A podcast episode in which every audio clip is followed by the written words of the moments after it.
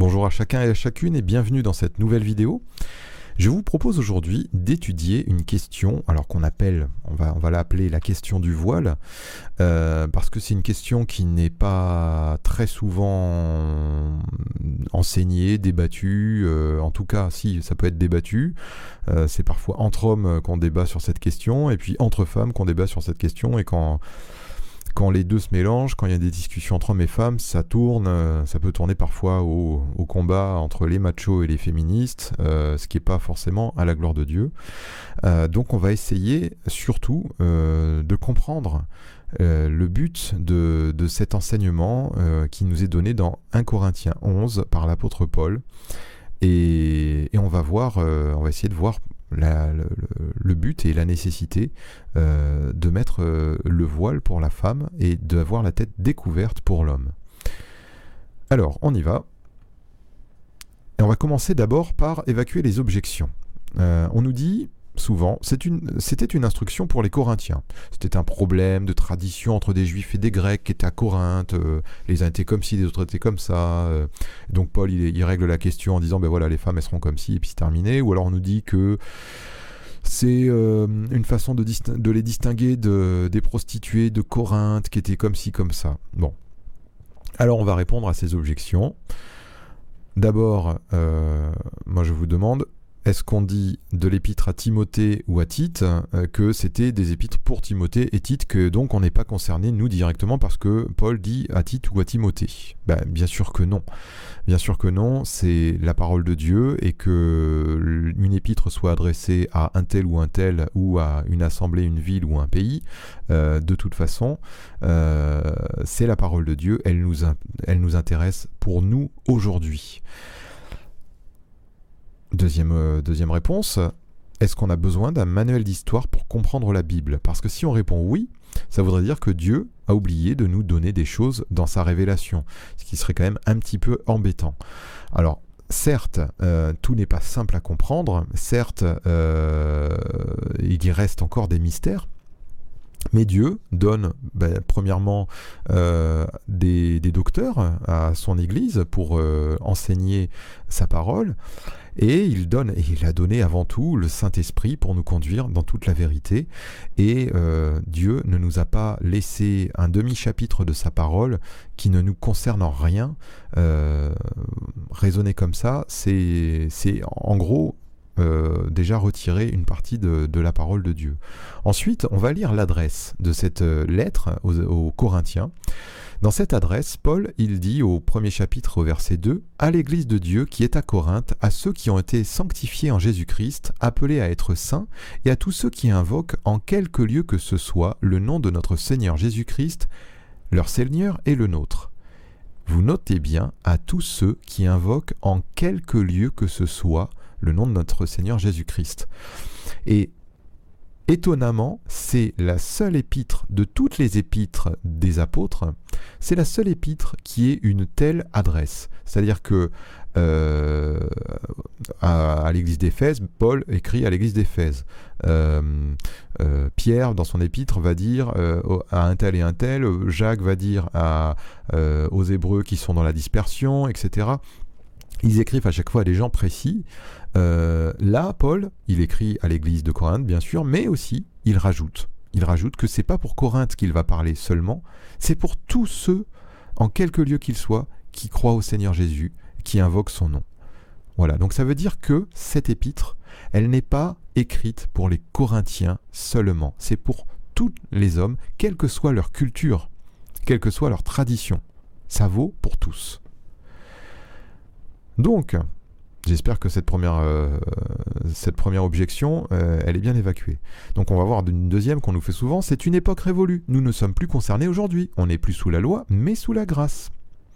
Ce à quoi on va répondre que Jésus, lui, il est le même hier, aujourd'hui et éternellement. Hébreu 13, verset 8. Le Seigneur nous a donné sa parole pour les il n'est plus, il n'est pas question de de, conditionner sa parole à une époque ou un lieu. On a, on a vu le lieu, c'était, on l'a vu dans la première objection. Là, c'est les, temps. Eh bien, euh, toute la parole de Dieu. Le Jésus nous dit, il ne disparaîtra pas de la loi un iota, un iota, un iode, vous pouvez le mettre en hébreu si vous voulez, en tout ce que vous voulez. Euh, Jésus dit que sa parole, elle est éternelle. Et elle demeure éternelle. Ensuite, euh, la question d'être sous la loi ou sous la grâce, euh, ben ça je vous ramène à une autre vidéo que j'ai faite sur la loi et la grâce pour vous expliquer exactement ce qu'il en est de la loi et de la grâce aujourd'hui. Euh, et puis je voudrais dire aussi que ça n'est pas cette question du voile, elle est dans la nouvelle alliance. Et elle n'est pas, même si elle peut s'apparenter, elle n'est elle pas une, une ordonnance, on va dire, une ordonnance de l'ancienne alliance. Elle n'est pas euh, comme euh, dans l'ancienne alliance, euh, il y avait par exemple tu n'en muselleras pas le bœuf quand il foule le grain, donc c'était ben, les juifs respectaient ça à la lettre, un, bœuf n'était jamais, on lui mettait jamais une muselière pendant qu'il travaillait, mais Paul nous expliquera plus tard, mais oui mais c'était simplement pour dire que eh bien celui qui travaille, il doit travailler avec l'espoir de, de, manger le fruit de son travail, voilà en gros. Paul l'expliquera plus tard dans une, étude. Mais cette ordonnance du voile, ça n'est pas une, ordonnance de l'ancienne alliance, de la, de, euh, une ordonnance de la loi de Moïse, c'est dans la nouvelle alliance. Et euh, le Seigneur demande cette chose dans la nouvelle alliance. Et on a quelque chose à comprendre, on va le voir, on va, va essayer de le, le détailler. Et puis, moi j'ai une autre objection, si cela ne nous concerne pas, eh bien, déchirons la page de la Bible, c'est tout. Et puis, ben, quand on, quand on se dit ça, ben oui, parce que si c'est pas utile dans la parole de Dieu, ben, si c'est pas pour nous, ben, Dieu l'a mis en trop, donc euh, enlevons-le, enlevons-le.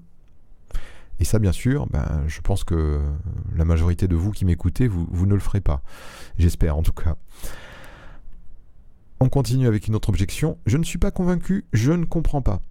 Alors, je réponds à ça.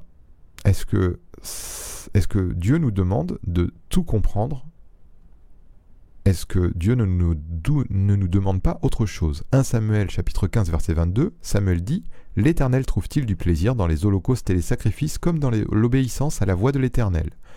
Voici, l'obéissance vaut mieux que les sacrifices et l'observation de sa parole vaut mieux que la graisse des béliers, car la désobéissance est aussi coupable que la divination et la résistance ne l'est pas moins que l'idolâtrie et les théraphimes. C'est très fort ce qui est dit dans ce, verset de 1 Samuel. Alors vous me direz c'est l'ancienne alliance, oui, mais je ne crois pas que les, choses aient changé. Le principe, c'est que Dieu ne trouve pas de plaisir dans des sacrifices dans les sacrifices de quelqu'un qui lui désobéit. Et il nous dit que la désobéissance à sa parole, elle est, euh, elle est coupable. C'est quelque chose qui fait offense à Dieu véritablement.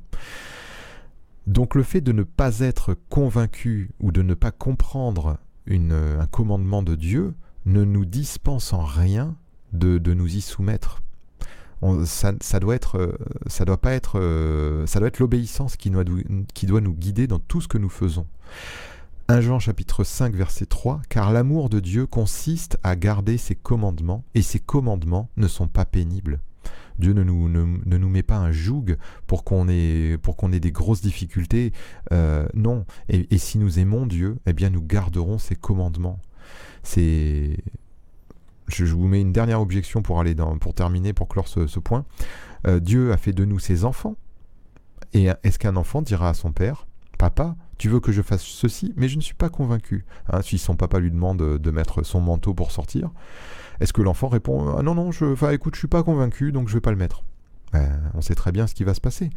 Euh, le papa va dire Écoute, mon enfant, je t'ai demandé de mettre le manteau, mais le manteau.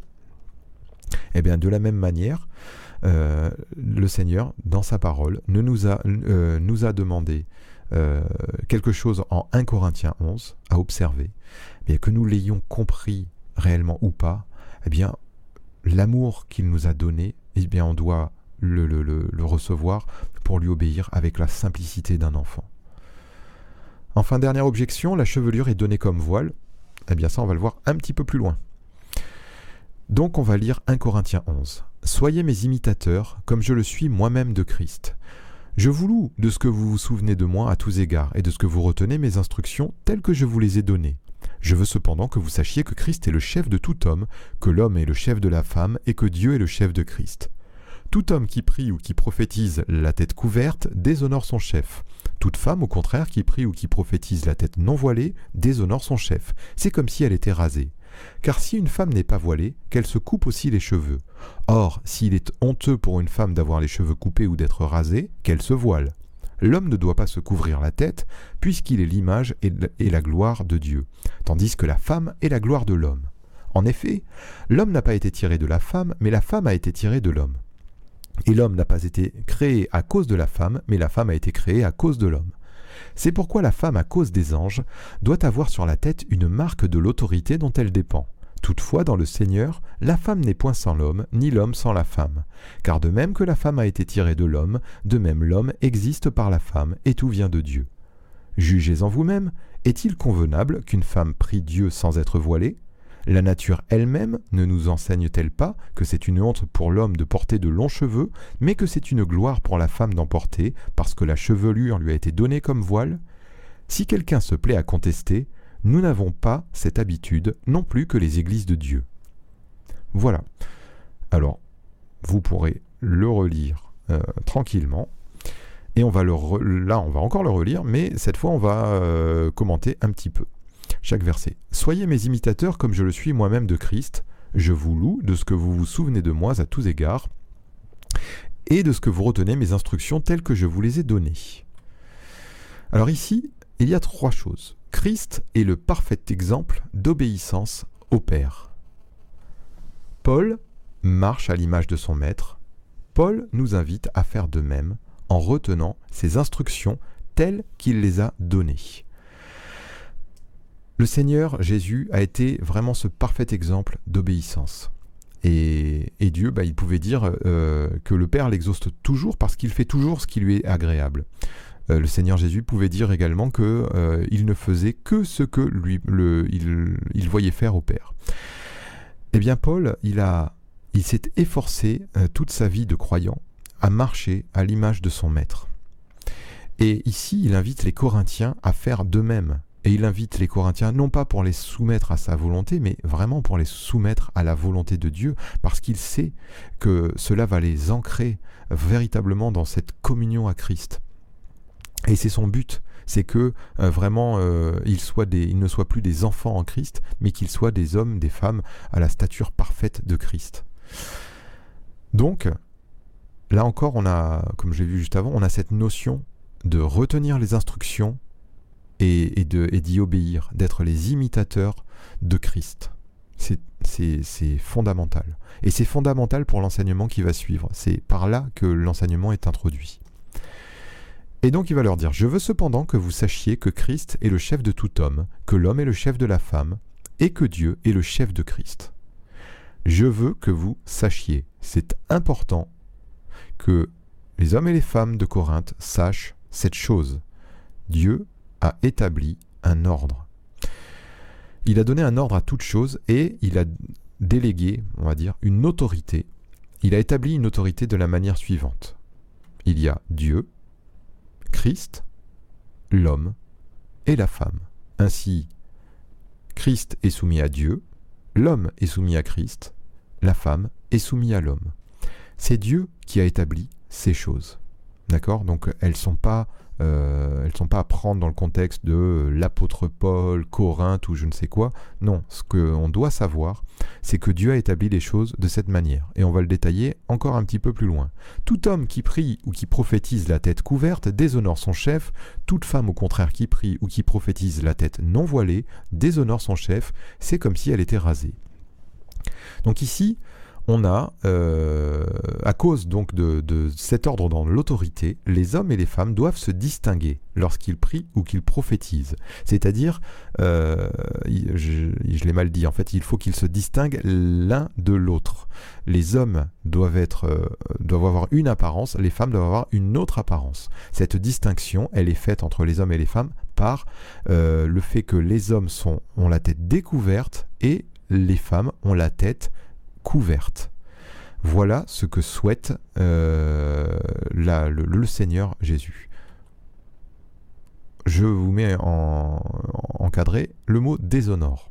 Parce que, simplement pour vous faire remarquer, donc le mot grec, il traduit déshonorer, mettre en disgrâce, faire honte, rendre honteux c'est vraiment un mot quand même assez fort. C'est-à-dire que c'est pas une ordonnance, un commandement qui doit être pris euh, comme ça à la légère, qui a pas beaucoup d'incidence. Non, non.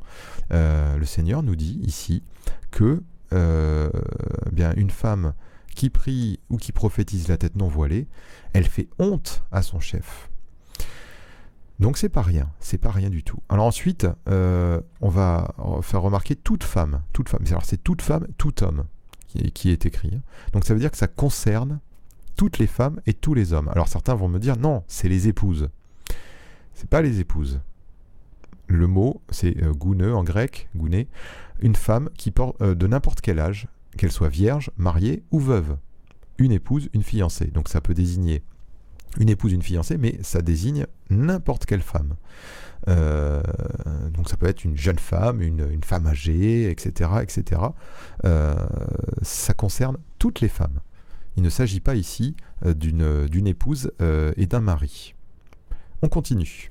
Car si une femme n'est pas voilée, qu'elle se coupe aussi les cheveux. Or, s'il est honteux pour une femme d'avoir les cheveux coupés ou d'être rasée, qu'elle se voile. Donc la distinction qui doit être faite entre les hommes et les femmes, est, euh, c'est une nécessité donc qui passe par le voile et non par la chevelure. Euh, Paul là va dire quelque chose ici ben, qui nous choque plus nous aujourd'hui, mais de son temps, et, j'ai envie de dire, euh, ça fait peu de, décennies que, que, ça nous choque plus, parce que jusqu'à il y a presque 50 ans, ça choquait toujours, euh, que c'était honteux pour une femme d'avoir les cheveux coupés ou d'être rasée. Personnellement, je me rappelle dans les années 80 d'une chanteuse anglaise de, de, pop musique euh, qui, qui était rasée.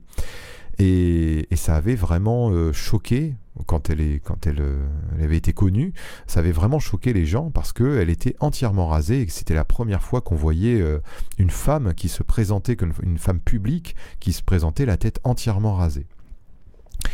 Et, de tout temps, euh, il y a eu toujours cette distinction de, fait, on va dire, peut-être pas dans toutes les, cultures, mais, dans énormément de cultures dans le monde, bah, les femmes ont les cheveux longs et c'est leur gloire. Et, les hommes euh, se coupent les cheveux.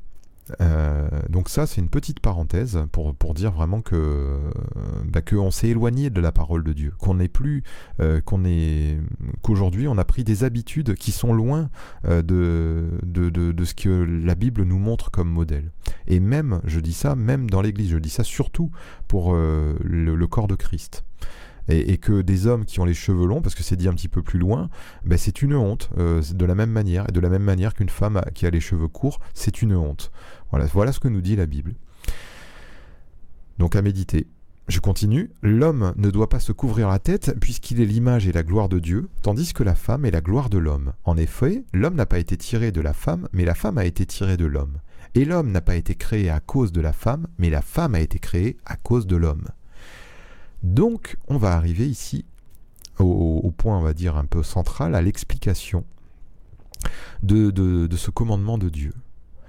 Le fait que l'homme a autorité sur la femme, cela vient de la création. Dieu a fait l'homme à sa ressemblance, Dieu a fait la femme pour l'homme. Paul ici nous ramène à la création de Dieu. Et d'une manière générale, euh, vous, pourrez remarquer que Lorsqu'il est question du divorce, Jésus ramène à la création de Dieu. Il va dire aux pharisiens, euh, l'homme euh, au commencement, il n'en était pas ainsi, etc. etc. Euh, quand, l'apôtre Paul, dans une autre épître, parle de l'enseignement que la femme ne doit pas enseigner mais qu'elle doit garder le silence, il ramène encore à la création.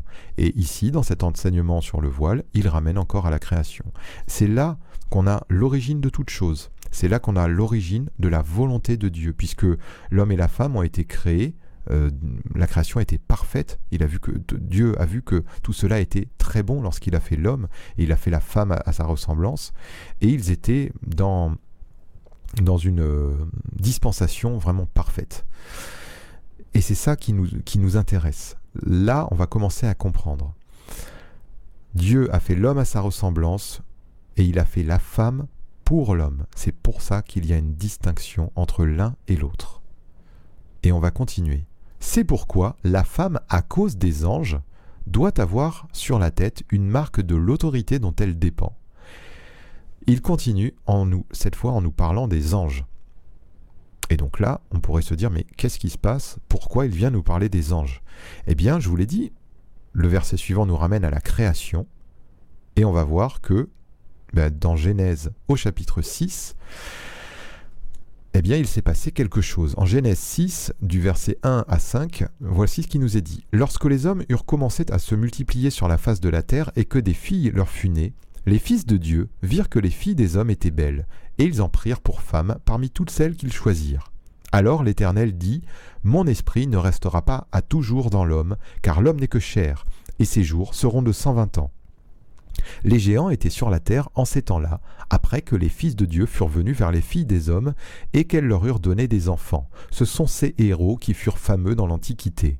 L'Éternel vit que la méchanceté des hommes était grande sur la terre, et que toutes les pensées de leur cœur se portaient chaque jour uniquement vers le mal. C'est très important, ce passage. C'est là, ça, va être une clé.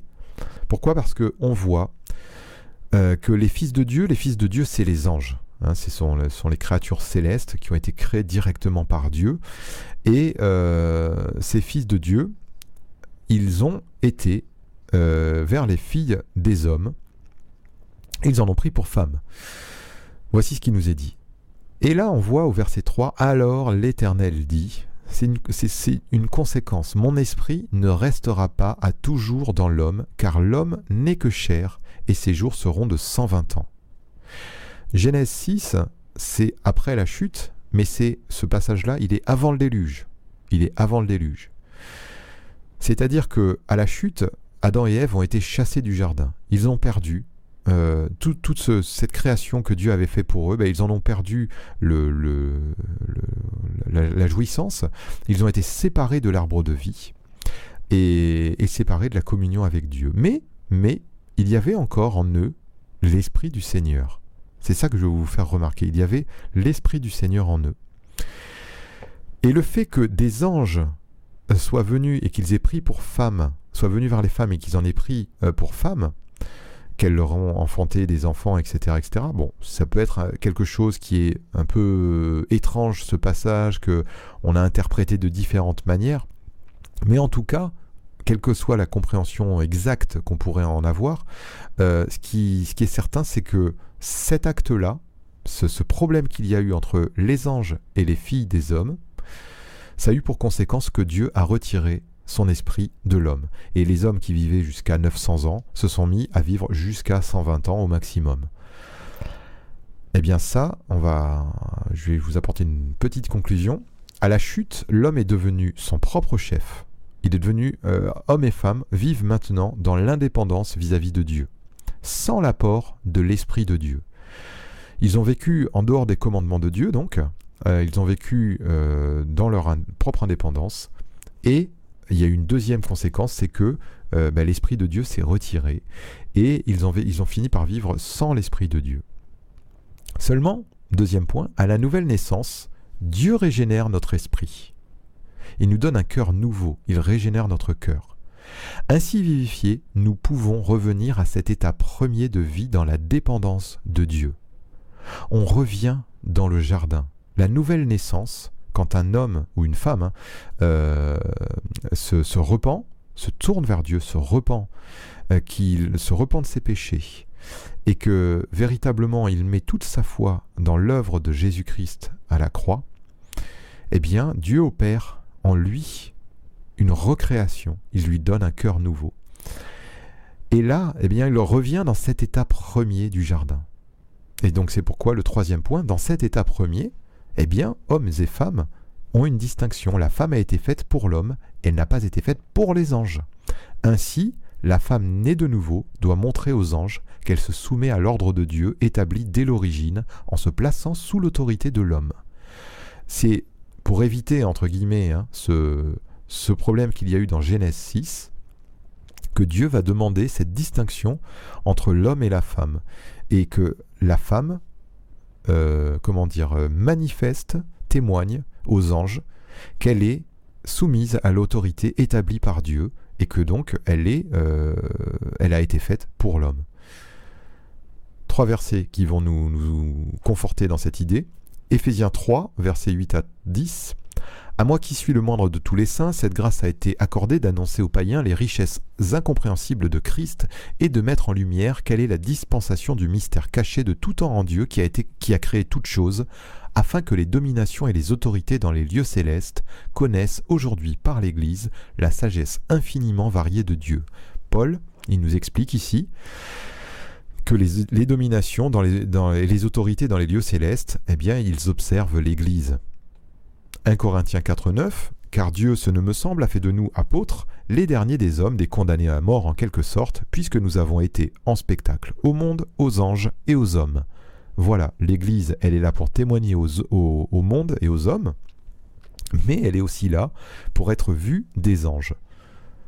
Et enfin, un dernier verset dans Pierre, 1 Pierre, chapitre 1er, verset 12 il leur fut révélé, donc euh, là il s'agit des, prophètes de l'Ancien Testament, il leur fut révélé que ce n'était pas pour eux-mêmes, mais pour vous qu'ils étaient les dispensateurs de ces choses que vous ont annoncées maintenant ceux qui vous ont prêché l'Évangile par le Saint-Esprit envoyé du ciel, et dans lesquels les anges désirent plonger leur regard. Voilà l'Évangile de Christ euh, eh bien, les anges plongent leur regard dans cet évangile qui a été répandu euh, dans, dans, le monde entier et qui euh, transforme le cœur des hommes. Donc, les anges, les autorités dans les lieux célestes, ils ont ce regard vers l'Église, sur l'Église, sur les enfants de Dieu. Et voici ma conclusion, c'est que lorsque l'on prie ou qu'on prophétise, on est en contact direct avec le monde spirituel. C'est pourquoi ben, Dieu donne cette injonction aux femmes de montrer leur soumission à l'autorité qu'il a établie pour elles, c'est-à-dire à l'homme et non à l'ange. Ce faisant, elles témoignent aux anges que Dieu a rétabli des anciennes choses qui avaient été corrompues. Et ça, ça c'est ça, je trouve que c'est merveilleux à comprendre, euh, que elles ont cette, euh, la femme a, cette euh, opportunité vraiment de, témoigner aux créatures célestes, aux anges, et bien que elles ont cette soumission à l'ordre de Dieu et qu'elles se soumettent de, de cœur à l'ordre de Dieu en reconnaissant que Dieu a établi pour elles une autorité qui est l'homme. Voilà, vraiment, c'est, moi je trouve que c'est merveilleux de, de méditer sur ces choses et, de voir ces choses. Euh, ensuite, bah, toutefois dans le Seigneur, on va continuer, toutefois dans le Seigneur, la femme n'est point sans l'homme, ni l'homme sans la femme. Car de même que la femme a été tirée de l'homme, mais de même l'homme existe par la femme, et tout vient de Dieu. L'autorité de Dieu c'est une responsabilité et non un pouvoir qui est donné à l'homme sur la femme. Là, euh, comment dire, euh, Paul, il essaie de, modérer un petit peu euh, parce qu'il sait très bien qu'il va, y avoir des hommes qui vont se dire ah ben attends, moi je suis, le chef de la femme, donc maintenant elle se tait, elle m'obéit et puis c'est terminé. Non, non, non, attention. On, doit bien préciser, je ne le démontre pas, mais je pourrais le démontrer par, par d'autres textes bibliques, mais ça alourdirait. Mais je vais vous donner juste un exemple. Hein. quand Adam et Ève, euh, c'est Ève qui a péché, on va dire, en premier. Ensuite, elle a donné du fruit défendu à son mari, mais Dieu est allé voir en premier euh, Adam. Chacun est quand même responsable de son péché, mais Dieu est allé voir Adam en premier, puisque la faute, la responsabilité, pardon, était sur Adam. Et ainsi, eh bien l'homme il est responsable de la femme. Il doit en prendre soin, etc. etc. Il y a d'autres passages, je ne détaille pas. Mais euh, là, euh, Paul rétablit, euh, pour pas que justement l'homme se, se, croit vraiment le, comment dire, le dictateur. non, une autorité c'est une responsabilité. Et dans sa sagesse, Dieu a rendu l'existence de l'homme dépendante de celle de la femme. Voilà pourquoi, eh bien, l'un n'est pas plus que l'autre. évidemment, il y a une, une, comment dire, euh, l'homme et la femme, eh bien, il, n'y a plus euh, ni homme ni femme. C'est euh, devant le salut de Dieu, eh bien, tous, on est au même niveau. Il n'y a pas l'homme qui est supérieur à la femme ou je ne sais quoi. Il n'y a pas cette notion-là. En tout cas, c'est ce que veut dire ce verset. Jugez en vous-même, est-il convenable qu'une femme prie Dieu sans être voilée? La nature elle-même ne nous enseigne-t-elle pas que c'est une honte pour l'homme de porter de longs cheveux, mais que c'est une gloire pour la femme d'en porter, parce que la chevelure lui a été donnée comme voile? Alors ici, alors je fais juste encore la petite parenthèse pour vous dire que là, c'est ce que je vous avais dit tout à l'heure, c'est une honte pour l'homme de porter de longs cheveux. Voilà. À méditer pour les hommes qui aiment les chevelures, les longues. Euh, la parole de Dieu, nous dit que Dieu, lui, il souhaite que les hommes aient une chevelure courte, coupée, on va dire. Euh, et là, il nous parle de la nature elle-même. Elle nous enseigne, elle nous enseigne cette distinction entre l'homme et la femme. Voilà, il nous ramène à la nature ici, Paul. Alors on va voir pourquoi. Si nous sommes attentifs, nous pouvons trouver dans la nature une chose qui nous enseigne cette ordonnance de Dieu. Alors moi j'ai cherché dans la nature qu'est-ce qui pouvait nous enseigner ça?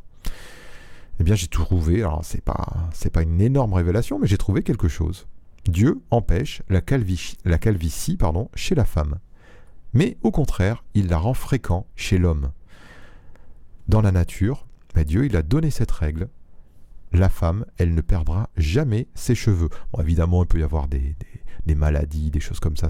C'est des cas particuliers. Je parle là ici toujours en général. Hein. Mais par contre, au contraire, c'est une chose très fréquente euh, que, l'homme euh, soit chauve. C'est vraiment quelque chose. Donc Dieu va permettre que l'homme euh, ait la tête nue. C'est pas un problème pour lui. Et par contre, ça, il ne le permet pas à la femme. Il l'a inscrit dans la nature. Voilà. On va voir les deux mots, voilé et, voile. Puisque je vous avais dit dans les objections, euh, c'était la quatrième objection là, euh, il y a des gens qui disent mais euh, c'est la, chevelure de la femme, c'est ça son voile, ça lui a été donné comme voile. Eh bien, on va voir que non, c'est pas ça comme le voile. Le mot qui traduit voilé dans tout ce qu'on a vu, euh, doit avoir la tête voilée, etc., euh, etc., c'est le mot katakalupto, euh, qui veut dire couvrir, se couvrir, se voiler. Voilà. Par contre, la chevelure lui a été donnée comme voile au verset 15, ici. Donc le mot ici, c'est le mot péribolaion, une couverture mise autour, une enveloppe, un manteau, un voile. Voilà, c'est quelque chose qui, il y a une notion d'entourer. Euh, la chevelure, elle l'entoure, euh, la longue chevelure, elle entoure la femme. On peut voir ça comme une parure en fait. Hein. la chevelure est donnée comme une parure à la femme. On aurait pu traduire plus, poétiquement, on va dire. Euh, mais en tout cas, c'est pas les mêmes mots. Donc ça veut dire que la femme doit, quand il est dit qu'elle doit être voilée, c'est qu'elle doit avoir quelque chose de mis sur sa tête. Voilà, en plus des cheveux.